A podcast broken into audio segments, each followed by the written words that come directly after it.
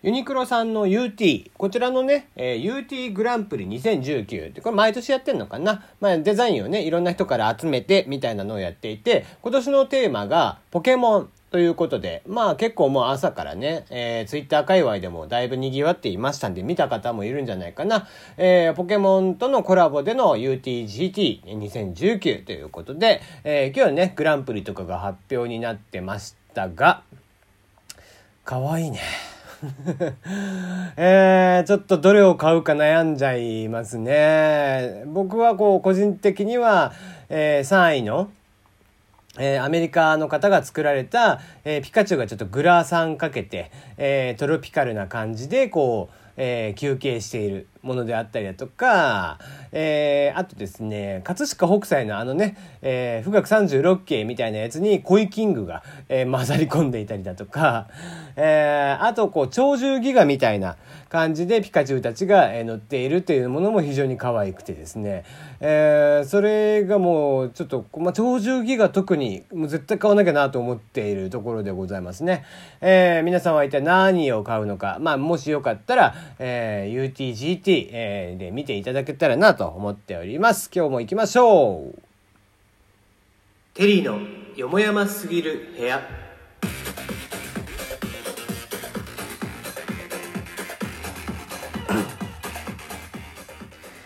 改めましてこんばんは、テリーでございます。皆様、いかがお過ごしでしょうか？はい、えー、もうほんとさ、T シャツいっぱいあって、えっ、ー、と、何種類ぐらい発売されるんだっけかな？えー、全20種、24種ぐらいですか、えー、発売になるようなんでね、6月の24日からということで、えー、ぜひぜひね、見ていただいて、えー、お買い求めいただければなと思っております。まあ僕も確実に、えー、2、3枚は買うんじゃないかなと思っていますんでね、えー、ぜひ、えー、見てください。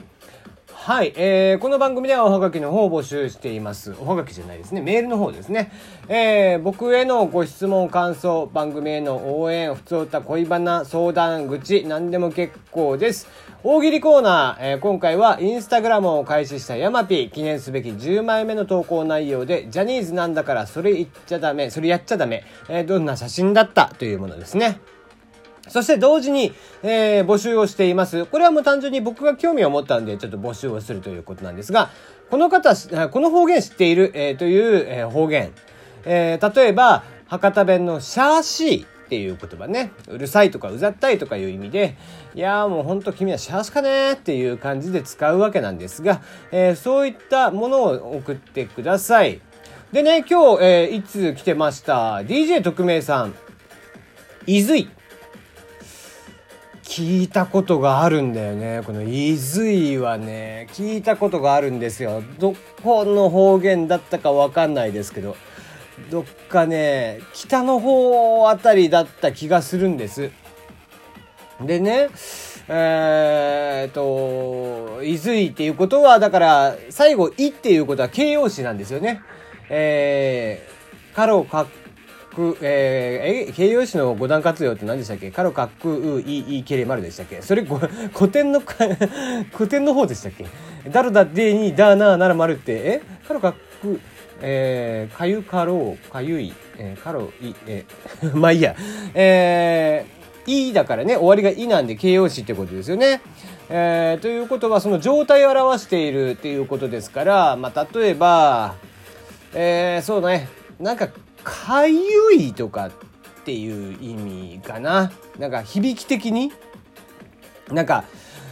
あの、このセーター着たらなんかチクチクしていずいよねとかって、そんな感じでしょうかね。どうなんだろう。ちょっと、えー、答え合わせしてみようかな。えっ、ー、と、ぜひね、送ってくるとき、あの、答えも送っ、まあ、でもいいや。答えはいらないか。自分で調べりゃいいしね。えー、答えちょっと見てみましょうか。えー、見てみましょう。伊豆井。はい。えー、北海道、東北便ならわかる伊豆井が説明しづらい理由ということで、えー、この靴下、伊豆はとかで使う。うん、なんか近しいんじゃないの？これ。えー、伊豆とはしっくりこない居心地が悪いフィットしないという状況の時に北海道や東北の方々が使う言葉。へえー、新しい服を着てみたらなんだか合わなくて気持ち悪い、えー、最初は伊豆かなと思ったけど猫が気に入ってくれたとか、ね、その例文なんだよ。こういう時に伊豆というそうですね。北海道民なら、ああ、えー、東北では宮城で多く使われるということで、なるほど。うんと、しっくりこない、居心地が悪い、フィットしない。まあちょっとこう気持ちの悪いとか、うん、そういうニュアンスも含まれるのかな。じゃあさっきの俺の例文はあながち、あれかな、間違ってない感じ、うん、ゼータ来たらチクチクして言いづい。あまあな、うん、ちょ、まあちょっと違うのか。それこそ、それこそこういうちょっとずれてる感覚がちょっと言いづいのかな。えー、イントネーションがね、わかんないであれですけどもね。伊豆井なのか、伊豆井なのかね、えー、いずいなのか、えー、ぜひ、えー、教えていただけたらなと思いますが、はい、DJ 特命さんありがとうございました。こんな感じで、えー、僕が知らないであろう方言、ぜひ教えてください。あなたの住んでいた、あなたの出身地の方言、ぜひ送ってください。さてさて、えー、昨晩のお話になりますかね。えー、正式には PR タイムズさんとかは今日の発表になりましたから、えー、無料の音声配信サービスを運営するラジオトーク、もうこちらですね。ラジオトークが毎日放送グループ MBS イノベーションドライブから約1億円の資金調達を実施しまして、資本業務提携を行いましたということで、えー、資金調達が完了したと。いうことでおめでとうございます。はい。えー、まあ、いいニュースですね。うん。やっぱり大型の資金調達。まあ、これぐらいの金額をポンと集めてこれたっていうのはいいですね。えー、しかも、まあなんだろう、本来ね、MBS ということで、音声メディアっていう部分で言えば、えー、協業他社になり得るのではと思われる、えー、ところからの、えー、逆にそのお互いのねシナジーがあるであろうという考え方からのこの今回の資本提携。えー、資本調達業務提携ということで、えー、まあいいことなんじゃないですかね。写真にはね、えー、クロステック、まあ親会社ですね。えー、親会社の、えー、ラジオトークの親会社ね。えー、クロステックの、えー、西条さんでいうのかな。で、えー、ラジオトークの井上さん、えー、MBS イノベーションドライブ代表日笠日笠さん、えー、日笠さん、えー、毎日放送の高本さんという形で4人がお写真載っていますということですね。うん。えー、まあまあ1年間でアクティブユーザー数は10倍ということでね、まあまあ順調に伸びてはいますという感じですね。ただし、まあまあもちろん今後、じゃあこれをどうやって、えー、会社としてビジネスモデルを組んでいくかあたりというのは、もちろんね、ある程度資金力があって開発を進めていかなければいけないわけで、そのあたりのキャッシュフローっていうのを考えた時には、やっぱりある程度一定の金額は持っていた方がいいんだね。うん。まあまあ、えー、言って、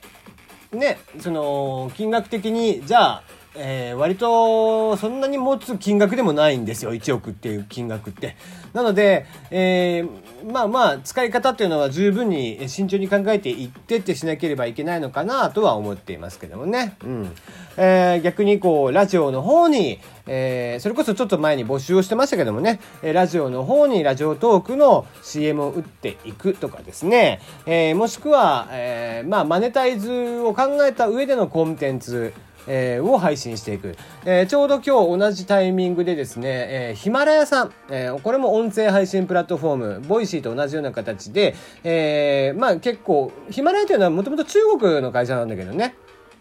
えー、シマラヤジャパンっていうのがやっているヒマラヤっていう会社あ、まあ、サービスなんですけど、分かりづれえわっていう話なんですが。えー、そこが絵本ナビさんという会社と提携を組んで音声配信を始めますと。えー、まあだから、アマゾンのオーディブルっていうものと近しいのかな、うん、とか、えっ、ー、と、どこだったっけ？ブックライブじゃねえや。どこだったっけ？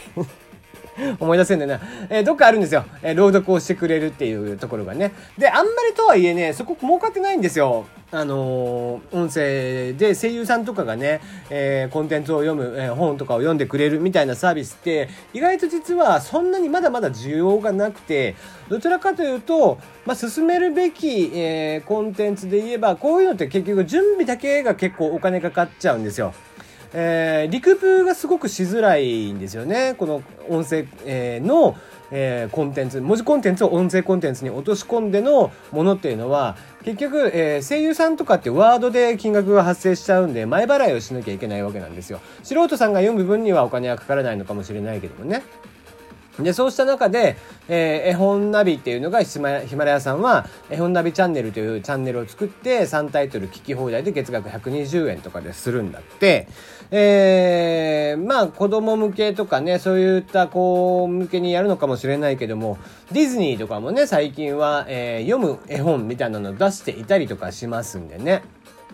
うん、そういったコンテンツとちょっと協業ってなった時に、うん、あまりインパクトが強いもんじゃないかなっていう気もするし、えー、それだったらやっぱり、うん、まあ YouTube ではないですけども、広告を打つ仕組みを作る、えー、ラジオ特にないんですね。あと投げ銭であったりだとか、まあ、えー、どっかしらとタイアップをしてオリジナルのコンテンツを作っていっ、て、えー、それを CDJ みたいな、えー、DJCD みたいな形でパッケージ化して売っていくとか、まあいろいろちょっと考えなきゃいけないんだろうなとは思っていますんでね、そのあたりに、えー、お金を割いていく。あとはまあ広告を、まあちょっと打つ、えー、というところでしょうか。えー、といった形でリクープをしていく。まあボイシーさんが、えー、割とね、えー、違う形でのコンテンツっていう、あの、マネタイズをしていっているっていうことなんですけども、えー、ボイシーさんみたいに、その、まあ、なんだろう、崇高な、崇高なと言ったらあれですけども、今までのビジネスモデルにないようなことを無理やり作り込む必要性はなくて、